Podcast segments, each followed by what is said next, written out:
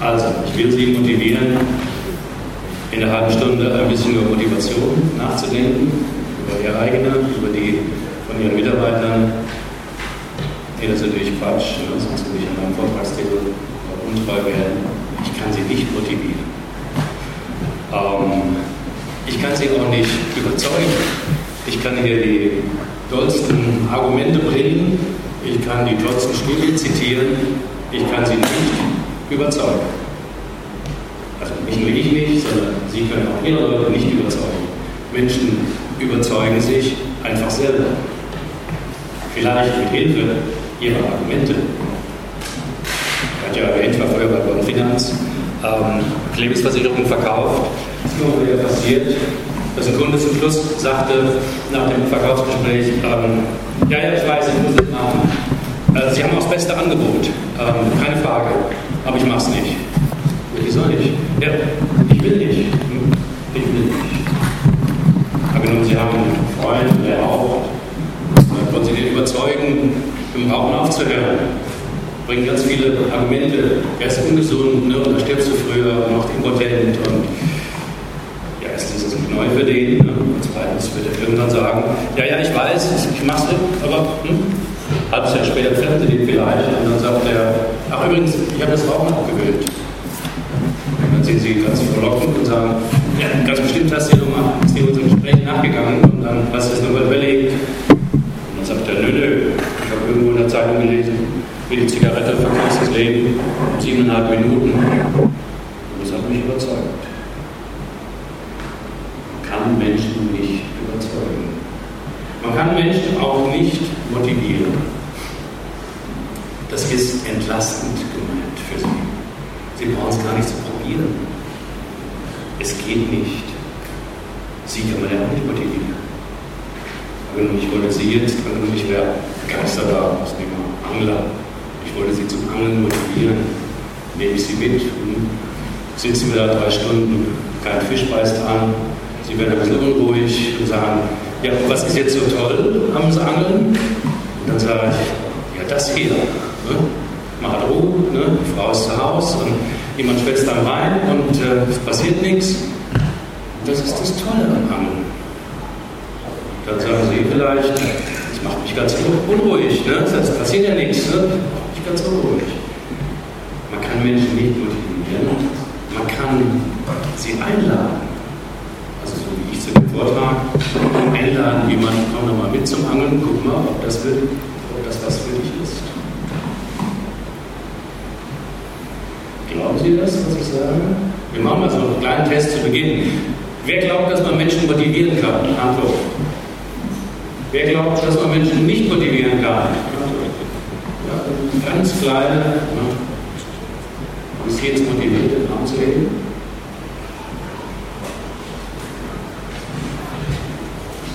Ja, Sie haben jetzt ganz viele Informationen in den zwei Tagen. Deswegen mache ich es ganz schlicht. Habe ich auch die Quintessenz meines Vortrags schon in die Headline gepackt. Ähm, man kann also nicht ganz genau zuhören, sich das ähm, notieren. Man kann nicht man kann natürlich Menschen beeinflussen. Das schon. Also, sagen wir es ein bisschen direkter. Man kann Menschen manipulieren, zu etwas bringen, was sie eigentlich nicht wollen. Das funktioniert. Bei Ihnen auch gibt es die drei Hauptstrategien. Man kann Menschen bedrohen. Wenn du das nicht machst, ne, dann gibt es negative Konsequenzen. Kennt jeder aus der eigenen Kindheit. Bevor du nicht eine halbe Stunde Klavier geübt hast, darfst du nicht mit der Xbox spielen. Oder darfst du nicht raus Fußball spielen. Und das funktioniert in einem gewissen Kontext, nämlich da, wo derjenige, den Sie da bedrohen wollen, nicht weg kann. Also wo er abhängig ist von Ihnen. Wenn Sie das zu Ihren Zehnjährigen sagen, dann weiß der irgendwie, ich kann hier nicht weg. Ich kann nicht sagen, du bist ein blöder Papa. Ich suche mir einen anderen. Tschüss.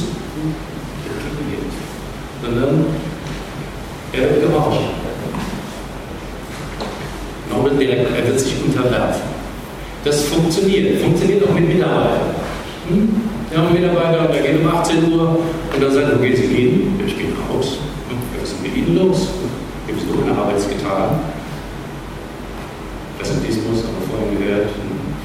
Können wir ja auch überlegen, also wer bis 21 Uhr sitzen bleiben muss, ne, so, hm, ähm, war schlecht organisiert gegenüber demjenigen, der um 18 Uhr schon geht. Aber angenommen, Sie wollen, dass er länger bleibt, sagen Sie einfach, ähm, Sie können nicht gehen. Ja, warum? Ähm, das, das zeigt, dass Sie ungeeignet sind als Führungskraft. Also man kann Menschen bedrohen. Man kann Menschen zu einer Strategie zu beeinflussen, man kann sie bestrafen. Funktioniert. Und es gibt noch eine dritte Möglichkeit, das ist die feinere, ähm, also klingt zumindest feiner, man kann Menschen bestechen. Indem man ihnen Vorteile bietet. Wenn du das und das machst, gibt es das und das. Bekannt unter dem Wort Incentive, also so eine Vertriebsmannschaft in ihrer Konferenz war es genauso. Also der Umsatz schwächelt etwas und sie stellen sich vor ihre Leute und sagen, Mensch, ich habe das Gefühl, ihr gebt nicht wirklich 100 Prozent. Ihr müsst mehr geben, mehr verkaufen. Dann sagen die natürlich nicht, ja stimmt, ne? und wir haben gedacht, 80-20-Regel geht hier so. Und ich sage, ne, mehr als 100 Prozent, wir sind total an der Grenze, wir können nicht mehr. Entweder sie glauben das oder sie sagen, ah, das wollen wir anders Dann loben sie einen Verkäuferwettbewerb aus. Und sagen, also wer im nächsten Quartal die zehn besten Verkäufer fliegen nach hm, Barcelona. Hm, alles inklusive. Erkundigt sich einer, was ist alles inklusive? Die Nutten auch? Ja, was? Bei der Ergo-Versicherung waren die Nutten inklusive. Also, das funktioniert. Verkäuferwettbewerbe funktionieren, obwohl die Leute vorher gesagt haben, wir sind schon an der Kante, plötzlich geht der Umsatz nach oben. Das Problem ist nur, wenn Sie einmal mit Incentives angefangen haben, dann müssen Sie nächstes Jahr wieder was machen. Hm? Bloß wenn Sie das nächste Jahr sagen, also die nächsten besten Verkäufer ne, fliegen wieder nach Barcelona, dann sagen die, das kennen wir schon. Dann müssen Sie sagen, also gut, die, dann fliegen wir nach New York. Und im Jahr darauf Rio de Janeiro, keine Ahnung. Aber jetzt wird es schwierig. Angenommen, Sie müssen Kosten sparen. Und im vierten Jahr sagen Sie, Mensch, das mit dem Verkaufswettbewerb unheimlich gut äh, bewährt. Wir machen wieder. Die zehn Besten fahren ein Wochenende in den Tages. Das funktioniert nicht müssen die Dosis immer erhöhen.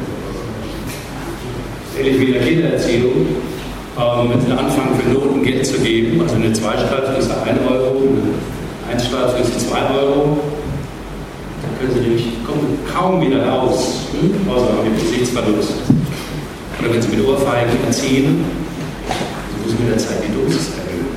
Weil der andere gewöhnt sich an den Level der Bestrafung oder der Belohnung.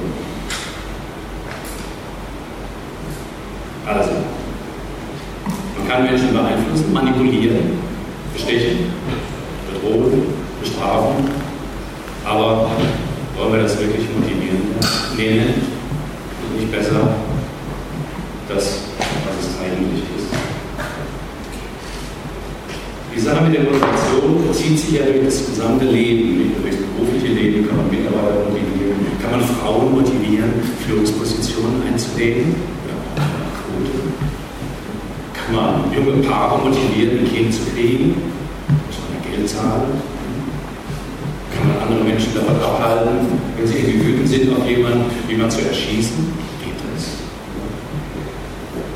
Die ganze Frage der Motivation hat ja viel mit dem eigenen Menschenbild zu tun.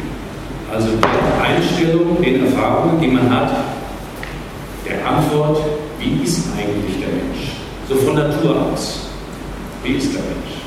Da gibt es grob gesprochen zwei Richtungen, zwei Theorien. Theorie X sagt, der Mensch an sich ist bequem. Der ist faul. Der würde am liebsten auch schon in der Uhrzeit, wenn er nicht vom Hunger getrieben wäre, äh, wäre würde er nie den Bison jagen. Wäre zu gefährlich, wenn das anders ginge. Ne? So, der Mensch ist eigentlich faul. Der Mensch will auch keine Verantwortung übernehmen. Der will am liebsten gesagt bekommen, was er zu tun hat und Verantwortung dafür scheut er. Der Mensch will auch, ist auch nicht kreativ, nicht sehr erfindungsreich. Hm? Es sei es gibt Geld dafür. Ähm, ja, so ist der Mensch. Hm? Höchstens kreativ in den Ausreden oder um sich irgendwie Arbeit zu drücken. Theorie Y sagt ungefähr das Gegenteil. Menschen wollen tätig sein. Von sich aus wollen die irgendetwas tun. Menschen wollen Verantwortung übernehmen. Und Menschen sind auch kreativ.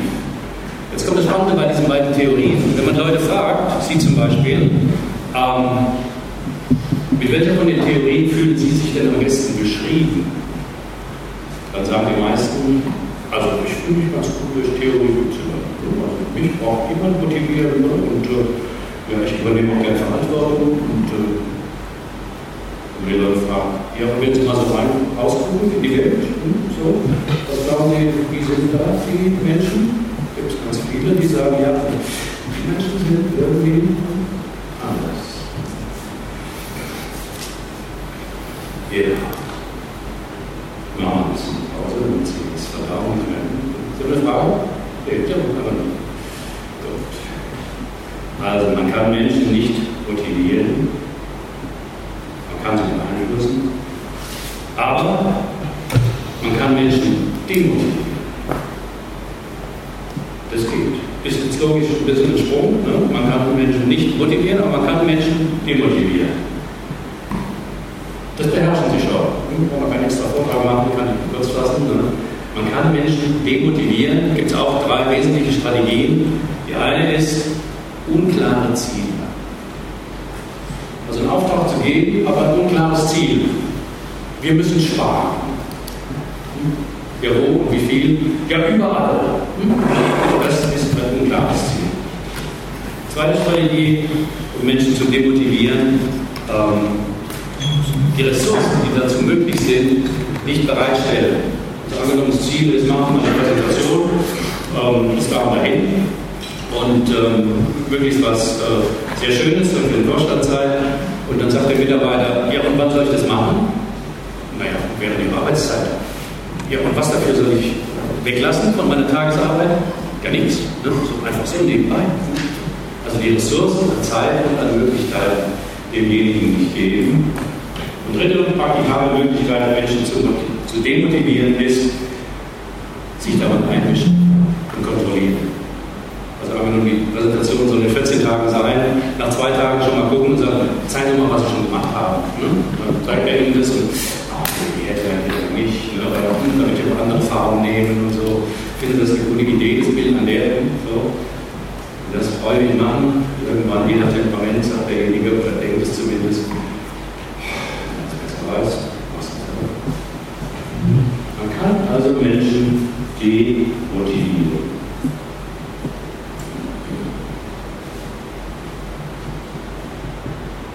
Der größte Demotivator sind Sie. Also Chef. Kann Studien. Ähm, Bewerber bewerben sich für ihre Bank hm, aufgrund des, der Arbeitsplatzbeschreibung, des attraktiven Gehalts, des Brandings der Bank. So, die fühlen sich angezogen. Attraktive Arbeitgeber, wir von auch gehört. Kündigen. Wegen ihnen. Nicht wegen dem Image der Bank. Weil, meinetwegen, sie ihn nicht richtig wahrgenommen haben oder vor öffentlicher, äh, vor der gesamten Mannschaft irgendwie ungerecht kritisiert haben, weil sie ihn überfordert haben, weil sie ihn unterfordert haben. Der Motivator sind sie. Die Quintessenz aus, man kann Menschen nicht motivieren, aber man kann sie demotivieren, ist ja auch, wenn sie das Demotivieren weglassen können, wenigstens schon mal ein Teil, ist ja schon viel gewonnen. Das gilt ja für die gesamte Lebensführung. Man weiß, niemand weiß ja, wie man jetzt gesund lebt. Es gibt zwar einen Haufen Empfehlungen dazu, alle vegetarisch ne? oder eine Mittelmeerdiät oder ein bisschen Rotwein oder ein bisschen mehr Rotwein oder wie auch immer. Aber kein Mensch weiß, wie man richtig lebt. Es gibt ja auch Studien zu jeder Position, aber die sprechen sich zum Teil. Aber es gibt eine ziemliche Übereinstimmung, was nicht gesund ist, was der Gesundheit schadet. Das sind die Klassiker, die rauchen, ne? zu viel von irgendetwas, hm? so ledig sein, all das sind Faktoren die für die Gesundheit nicht gut sind. Für die Kindererziehung gilt das genauso. Man weiß nicht, was ist für ein Kind eine glückliche Kindheit. Aber man weiß ziemlich genau, was Kindern schadet. Vorhin was bei Marissa Meyer als Beispiel, was Kindern schadet, sagt Ihnen jeder äh, Kinderarzt und Entwicklungsforscher nach drei Monaten nach der Geburt das Kind in die Kita gehen. Schläge schaden. Sehr, sehr häufig Umzüge in der Kindheit schaden. Das ist schon hilfreich, wenn man das weglässt. Also kein Mensch weiß ja, was gute Führung ist. Es gibt ja so und so viele Modelle. Aber es ist ziemlich klar, was Leute demotiviert. Und wenn sie das weglassen können,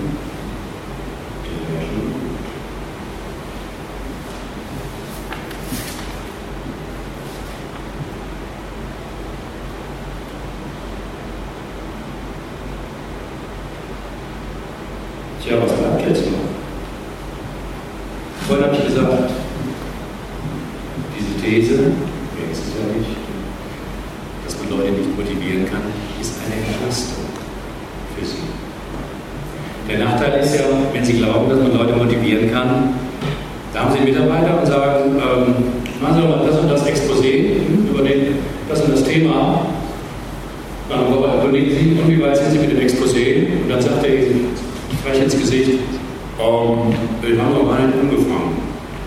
Dann sagt sie, was? Was ist mit Ihnen los?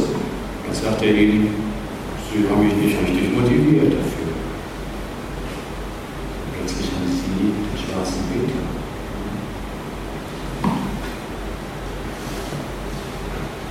Das Gute ist, Sie müssen Menschen auch nicht motivieren. Menschen sind schon motiviert. Sie, ich, wir sind schon motiviert.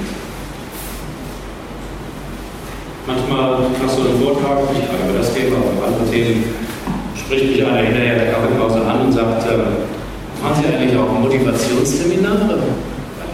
Relativ viele Seminare. Und dann sage ich, äh, warum fragen Sie? Und dann sagt er, ja, ich habe da so ein paar Leute ne, in meiner Mannschaft, boah, die sind irgendwie, die müsste man mal so richtig einordnen. Ne? Begriff kann ich vorher nicht. Ne? Ein, eingeordnet müssen die mal werden. Die sind total unmotiviert. Ne? Die Leute brauchen, aber ausweisen kann ich auch nicht. Ne? Sage ich, nee, ich mache kein Motivationsseminar, aus einem einfachen Grund. Die Mitarbeiter, die Sie als unmotiviert erleben, die gehen nach Geschäftsschluss nach Hause, bauen, bauen vielleicht ein Haus oder die Eigentumswohnung aus, erziehen die Kinder, pflegen ihre Eltern, trainieren für einen Halbmarathon, und zwar nach dem Arbeitstag. Menschen sind motiviert.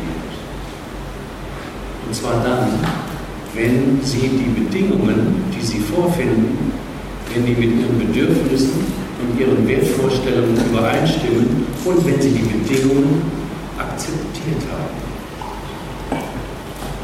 Seine anstrengenden Eltern zu pflegen macht ja keinen Spaß. Aber Menschen machen das. Auch ohne Bezahlung.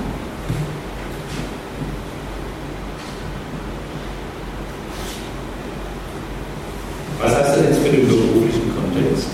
Wann sind Menschen motiviert? Am meisten? Auch das ganz gut sagen. Es sind drei Bedingungen. Das eine ist Selbstbestimmung. Menschen sind am ehesten motiviert, wenn sie selbst bestimmen können, woran sie arbeiten. Autonomie. Kluge Firmen machen sich das zunutze. Google ist ein Beispiel. Bei denen gibt es die Regeln bei den Entwicklern. Fast nicht nur die Regeln, sondern die Anordnung. Verbringen 20% deiner Zeit mit Aufgaben, die nicht mit deinem Tagesgeschäft zu tun haben. Hast du an irgendwas rum, irgendeine spinnende Idee, die dich irgendwie interessiert, 20% der Zeit, also ungefähr einen Tag, verbring bitte damit. Und machen das. Und finden ganz viele seltsame neue Produkte, die man äh, verbreitet. Weil wenn jemand das macht, ne, meinetwegen Freitag sitzt er daran und es ist 5 Uhr oder 6 Uhr, dann sagt er nicht, so, jetzt gehe ich nach Hause, sondern er sagt, Mensch, das ist eine Wahnsinnsidee. Ich will unbedingt wissen, ob das nicht doch funktioniert. Bisher hat es nicht funktioniert, aber ich will das irgendwie wissen. Weil es sich selber ausgesucht Autonomie ist der erste Punkt. Das zweite ist Meisterschaft. Die meisten Menschen wollen das, was sie können, in dem wollen sie besser werden. Evolutionäres angelegt. Wenn sie irgendwie, keine Ahnung, Tennis spielen, Golf spielen, Musikinstrument beherrschen oder sich in Literatur auskennen, sie wollen irgendwie in die Tiefe gehen. Sie wollen mehr davon. Sie wollen ein Meister sein, der übt. Autonomie Meisterschaft. Der dritte Punkt ist Sinn. Das, was Frau Hoch bei der transformationalen Führung äh, zu einem Punkt erwähnt hat. Viele Menschen wollen etwas beitragen oder einen Beitrag leisten Größerem. Und ein Werkzeug dafür ist ja die Vision, dass man Leuten zeigen kann, egal ob sie Rückspiel äh, äh, montieren oder etwas anderes machen, in welche Rolle das in ein größeres, in einem größeren Ganzen spielt. Ein Beispiel, ähm, 20 Jahren hatte Microsoft die Idee, wir bräuchten eigentlich sowas wie eine Enzyklopädie, eine, eine, eine, ein Nachschlagewerk von allen möglichen Wissensgebieten, die es gibt, und zwar in allen Sprachen für alle, zu, für alle Menschen zugänglich, übers Internet. Und sie entwickelten MSN Carta. Und als sich damals Microsoft überlegt, wie machen wir das, da brauchen wir einen Haufen Autoren, die wir bezahlen und die schreiben Artikel und die stellen wir dann ins Netz. Funktioniert. Ungefähr zur gleichen Zeit hatte jemand die Idee, wir brauchen eine Enzyklopädie des Wissens, global, in allen Sprachen, aber Geld hat keins. Ich brauche einfach Leute, die das umsonst machen, in ihrer Freizeit die sich auskennen, die über ihr Wissensgebiet, Themen, was sie interessiert, darüber Artikel schreiben, aber ohne Geld. Also mal bei Internet, bei ganz Kader, bei Wikipedia, das ist mehr. Ich weiß nicht, heißt konkret, eine jetzt klar aus, was Leute freiwillig tun, das können sie zerstören, diese Energie, indem sie sie bestechen mit Geld oder sonst etwas. Sie zerstören diese Energie, sie nehmen die Motivation weg, indem sie sie belohnen für das, in der Hoffnung, dass sie dann mehr machen. Ich weiß nicht, ob die Leute vom Deutschen Roten Kreuz sich arg mit Motivationstheorien auseinandergesetzt haben, aber zumindest machen sie es richtig. Deutsche Rote Kreuz will ihr Blut. Hm?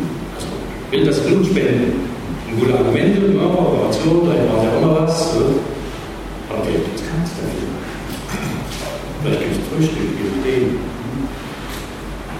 Angenommen, lieber Deutschen Roten Kreuz, käme jetzt auf die Idee, wir brauchen mehr Blutspenden. Wir stellen das System um von freiwillig auf. Jeder kriegt für ähm, seine Blutspende, was nehmen wir an, so viel Geld haben wir nicht, 15 Euro. Ja, natürlich würden da mehr Spender kommen wahrscheinlich Spender, von denen sie nicht unbedingt das Blut haben wollen. Aber die ganze Latte der ehrenamtlichen Leute, die fangen plötzlich an zu rechnen.